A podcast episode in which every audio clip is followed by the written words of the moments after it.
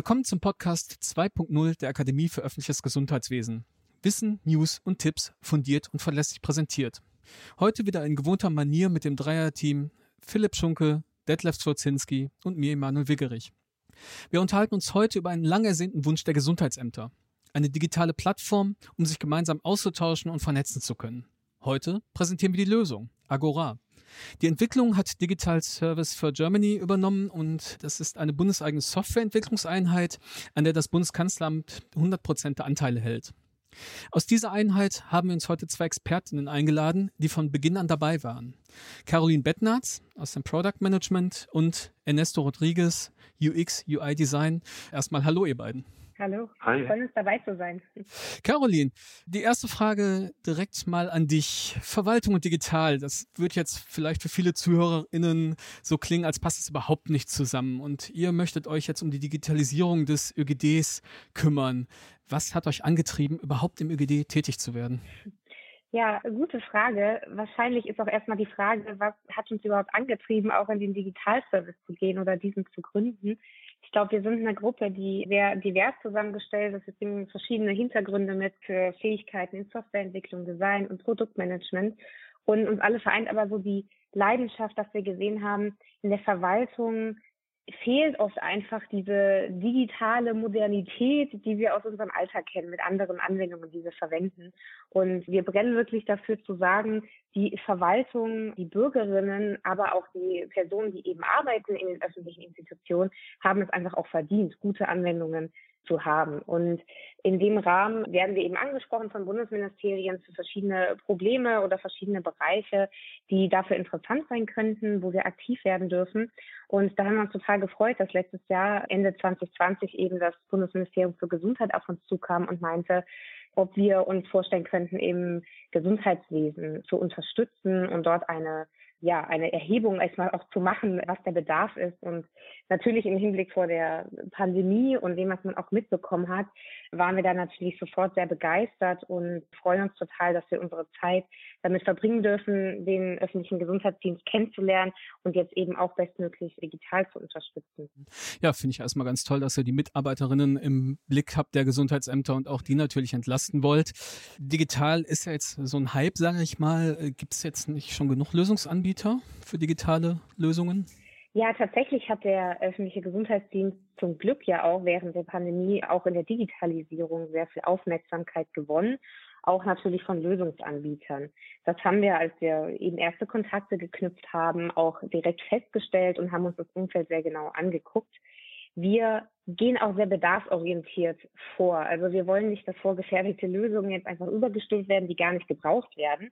Deswegen haben wir uns genau angeguckt, was sind eigentlich die Problemräume, die noch nicht abgedeckt sind, also wo es noch keine Lösungsanbieter gibt und haben uns dabei eben konzentriert auf das Thema bundesweite Kommunikation und Wissensaustausch zwischen den ÖGD-Angestellten.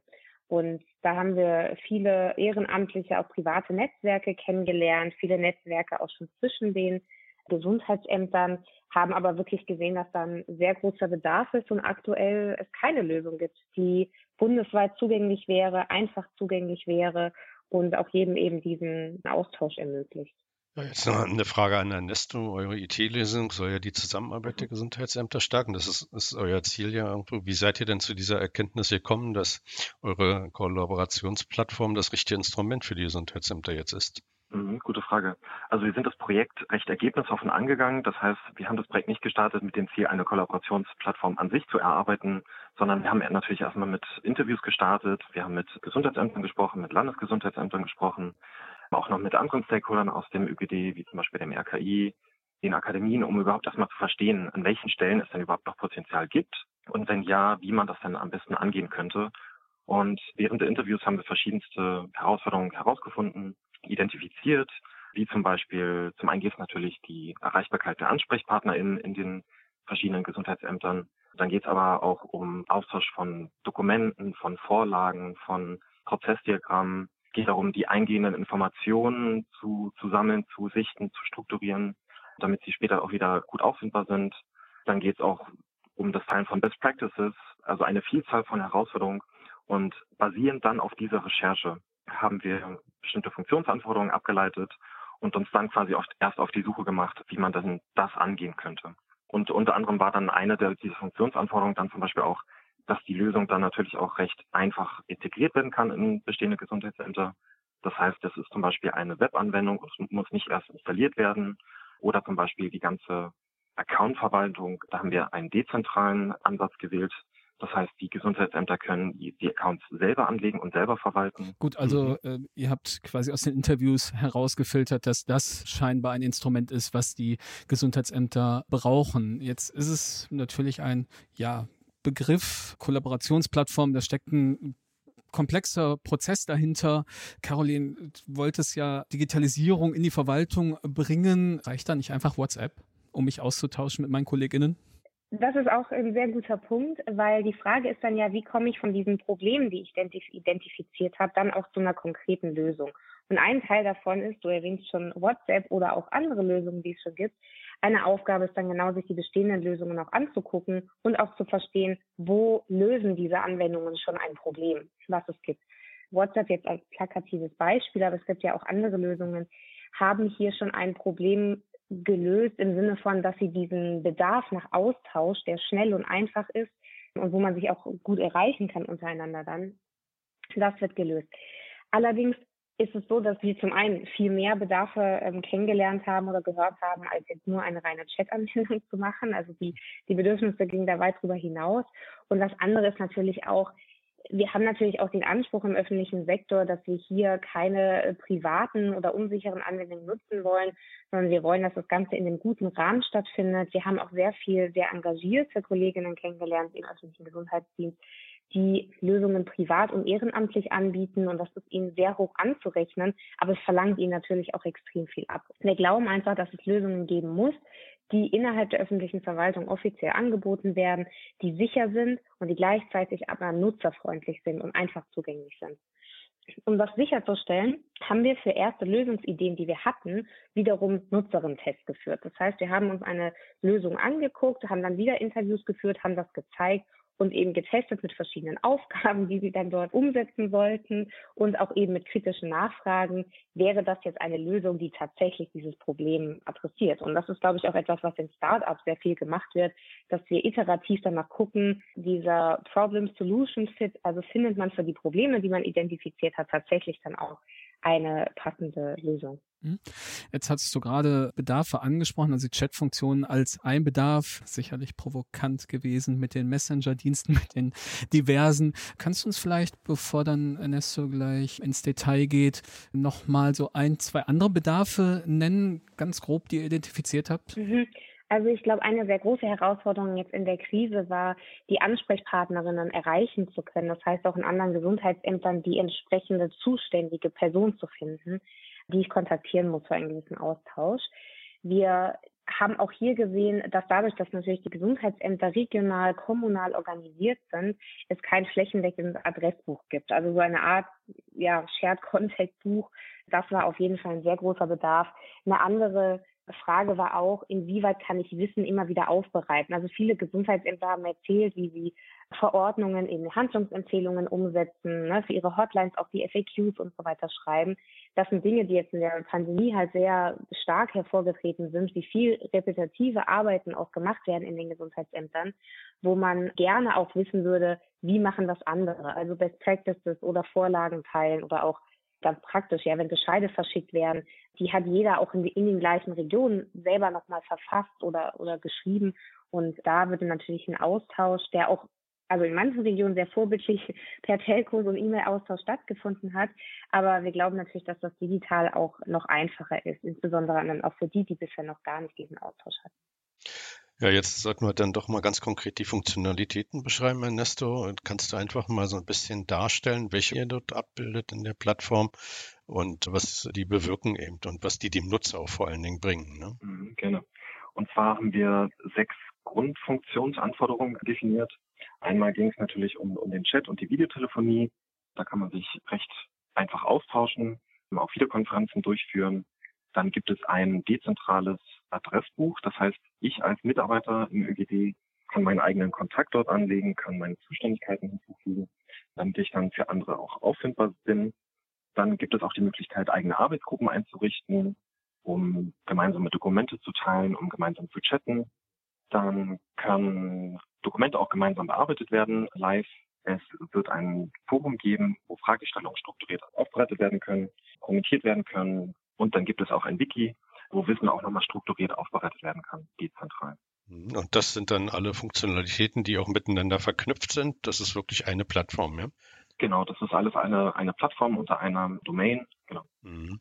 Diese Funktionalitäten, die du aufgezählt hast, kennt man ja auch aus anderen Portalen, anderen Bereichen oder sowas, setzen ja eigentlich immer eine zentrale Moderation irgendwo voraus, sonst entwickeln sich ja sehr schnell da Datenfriedhöfe.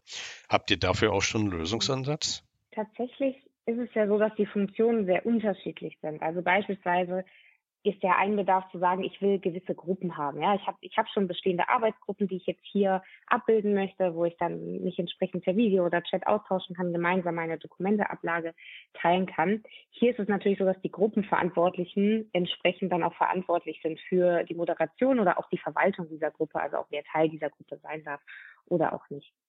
Im Wiki haben wir das so gestaltet, also ich ich denke, Wikipedia ist ja allgemein sehr bekannt. Äh, unser Wiki folgt der gleichen Grundidee, zu sagen, es gibt hier Seiten, die einsehbar sind, wo man Wissen, was irgendwie sehr umfangreich ist, nochmal strukturierter aufbereiten kann und dann eben entsprechend wiederverwerten kann. Moderativ ist es so, dass die Seiten natürlich auch immer einen Verantwortlichen brauchen. Man kann aber auch tatsächlich einstellen, dass diese Seiten nur für gewisse Regionen beispielsweise sichtbar sind und entsprechend dann auch nur von bestimmten Leuten verändert werden können. Also anders jetzt als in dem öffentlichen Wikipedia. Wer wäre denn in der Situation der Administrator zum Beispiel für diese Lösung? Genau, also wenn wir jetzt, also ein Use Case, der uns jetzt schon öfter genannt wurde, war, dass die Gesundheitsämter auch sehr interessiert daran sind, sich mit den Landesebenen auszutauschen. Und so, hm. wenn dann beispielsweise eine Landesebene, ein Ministerium, mit dem wir ja auch schon in Gesprächen sind und angefangen haben, diese Optionen zu besprechen, dann könnte es eine länderspezifische Seite geben, die vom Ministerium oder Landesgesundheitsamt gepflegt wird mit Inhalten und nur die Gesundheitsämter aus dem jeweiligen Bundesland könnten dann entsprechend diese Seite sehen. Das heißt, wir probieren ja jetzt gerade auch in der Pilotierung herauszufinden, wer ist bereit, auch diese Inhalte dann zu verantworten und wie kann das auch so gestaltet werden, dass es interessant ist für die Gesundheitsämter am Ende ich glaube, sehr spannend bei dem Thema Moderation wird unsere Funktion Forum. Ein Forum kennt man ja aus dem Internet sehr gut, dass man sagt, okay, es ist ein, ein offener Bereich innerhalb der Plattform, wo jeder Fragen stellen und beantworten kann, wo so auch Diskussionen entstehen können und wo aber jeder auch sehen kann, was die anderen entsprechend diskutiert und eingestellt haben. Das wird, glaube ich, sehr spannend. Wir wollen jetzt in der Pilotierung erstmal ohne Moderation starten. Wir machen das aber auch nicht ins Blaue hinein. Also wir haben uns sehr damit beschäftigt, wie funktionieren die Netzwerkdynamiken in Foren, haben auch mit bestehenden Netzwerken im öffentlichen Gesundheitsdienst, die auch Forenfunktionen haben, gesprochen, um herauszufinden, wie groß ist sozusagen das Potenzial, dass hier ohne Moderation, sage ich mal, nicht genug Struktur herrscht oder auch nicht genug Informationsdichte, ja, die man dann ja auch am Ende braucht, damit es hilft, auffinden kann. Und all diese ja, Vorgespräche und auch Hypothesen, die wir jetzt gebildet haben, deuten eben darauf hin, dass es eine sehr gute Idee ist, das Forum auch mal offen zu gestalten und hier vielleicht auch einen gewissen Wandel zu bringen in den öffentlichen Gesundheitsdienst, dass jeder auch, jede Mitarbeiterin dort sich beteiligen darf und auch mitlesen darf was passiert. Ja, es sind viele spannende Funktionen, die die Plattform da bietet. Und im letzten Webseminar haben sicherlich schon einige ZuhörerInnen das sehen dürfen, also auch mal optisch gesehen, wie diese Plattform letztendlich aussieht. Und ich kann mir vorstellen, dass jetzt einige ZuhörerInnen, die hier neugierig geworden sind und wenn jetzt ein Gesundheitsamt teilnehmen möchte, wie kann es das tun und welche Voraussetzungen muss das Gesundheitsamt an sich erfüllen? Genau, also aktuell befinden wir uns in der Pilotierungsphase. Das heißt, wenn Sie Interesse haben, schicken Sie uns einfach eine E-Mail an projekt-gd.agora-oegd.de. Im nächsten Schritt können wir Ihnen dann auch gerne eine Demo bereitstellen. Im nächsten Schritt erstellen wir dann die Accounts der AdministratorInnen damit diese dann auch die Accounts der anderen Kollegen und Kolleginnen erstellen und verwalten können. Genau, die E-Mail werden wir natürlich den Zuhörerinnen in die Show Notes kurz darstellen, damit sie sich dort dann melden können. Caroline, Entschuldigung, ich habe unterbrochen. Alles gut. Du hattest auch gefragt nach Voraussetzungen. Also das war ja eine Hürde, die wir so gering wie möglich halten wollten. Technisch ist wirklich lediglich ein eine Internetanbindung am Arbeitscomputer oder auch am, am Telefon. Das sollte gegeben sein. Und das Einloggen funktioniert dann nach der Einladungs-E-Mail einfach über persönliche Zugangsdaten. Wir hätten auch für größere Gesundheitsämter die Option, dass man sozusagen die, die Plattform, also unser Teil der Software mit dem jeweiligen Verzeichnisdienst verbindet. Also wenn es jetzt irgendwie mehrere hundert Kolleginnen geben sollte, dann können diese auch einen, einen Single Sign-On einfach mit ihrem Arbeitslogin machen. Aber gerade bei kleineren Gesundheitsämtern jetzt in der Pilotierung ist es bisher so, dass einfach einfach selber die die Kolleginnen vor Ort validieren, wer ist bei uns angestellt, wer möchte gern einen Zugang haben und dann einfach diese Einladungs-E-Mails dort entsprechend verteilt. Das ist natürlich auch ein wichtiger Aspekt, weil wir zentral als Digitalservice ja nicht die Experten sind im ÖGD und wir wissen auch nicht, wer ist alles genau angestellt. Also es ist wichtig, diesen, sage ich mal, verwaltungstechnischen Schutzraum auch aufrechtzuerhalten. Und deswegen ist diese Validierung, wer kriegt einen Zugang, vor Ort ganz wichtig.